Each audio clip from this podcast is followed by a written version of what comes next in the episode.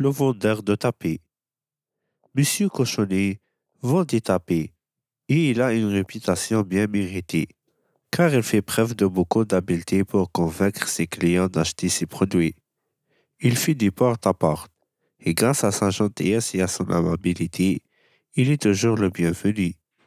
Il est fort rare que quelqu'un le reçoive mal ou lui ferme la porte au nez, ce qui arrive pourtant fréquemment aux gens de sa profession.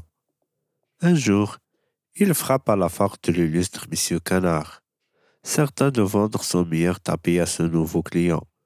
Aussi, quand Monsieur Canard offre sa porte avec méfiance, il est aussitôt pris au piège. Euh, qui êtes-vous, brave homme? dit Monsieur Canard. Ah, bonjour, cher monsieur.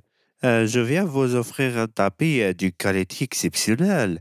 Il vient de la fameuse ville dit Mille et une nuits. Regardez, monsieur, regardez. Il est digne de vous, n'est-ce pas? Dit Monsieur Cochonnet.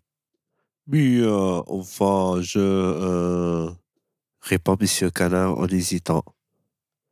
Je vois qu'il vous plaît, monsieur.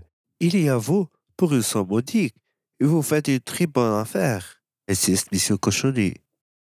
Monsieur Canard aurait beaucoup de choses à dire à son vendeur audacieux. Mais celui-ci ne le laisse pas parler. Au long clin d'œil, Monsieur Canard se retrouve en position d'un tapis coûteux dont il ne voulait même pas. Prenez garde, mes petits amis, et réfléchissez un peu avant de faire un achat. Cette histoire est lue par podcast Une minute, une histoire.